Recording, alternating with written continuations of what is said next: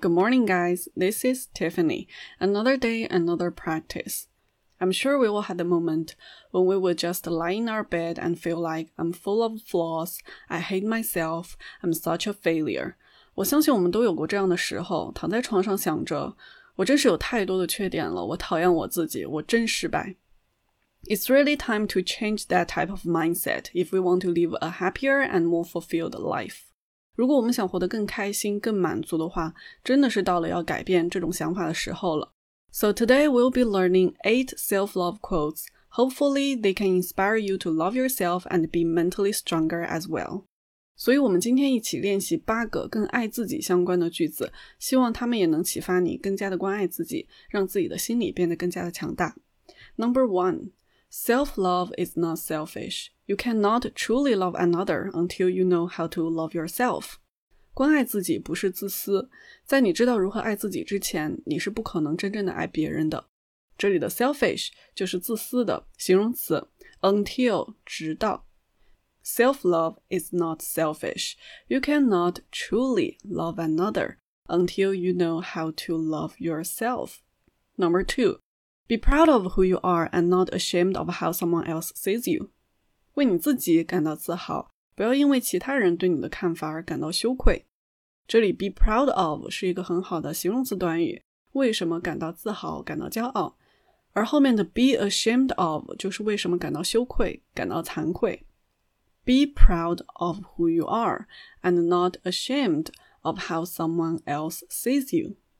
Number three, be yourself. An original is so much better than a copy. 做你自己。原创总比山寨的好很多。Original 是一个很好的形容词，它也可以作为名词讲，叫做原创的。而 copy 呢，就是复制品、复印品、山寨。Be yourself. An original is so much better than a copy. Number four. If you are searching for that one person that will change your life, take a look in the mirror. 如果你正在寻找一个会改变你的人，看一下镜子吧。这句话里用到的 search for 寻找、寻求什么东西。If you are searching for that one person that will change your life, take a look in the mirror. Number five, stop underestimating yourself. 停止低估你自己。这里边用到了 underestimate 这样的一个单词，它是由 estimate 演变过来的 estimate 本来是讲成估计估算，然后现在前面加了一个 under 这样的前缀，就变成了低估。Stop underestimating yourself. Number six. There's no need to be perfect to inspire others. Let others get inspired by how you deal with your imperfections. 不是一定要成为一个完美的人才能启发他人，其他人会通过看你是如何对待自己的不完美来获得启发。这里 perfect 是完美的形容词，那后面对应的 imperfections 就是不完美的名词。然后 inspire 是启发、激励的意思。Deal with 解决、处理。There's no need to be perfect to inspire others. Let others get inspired by how you deal with your imperfections. Number seven.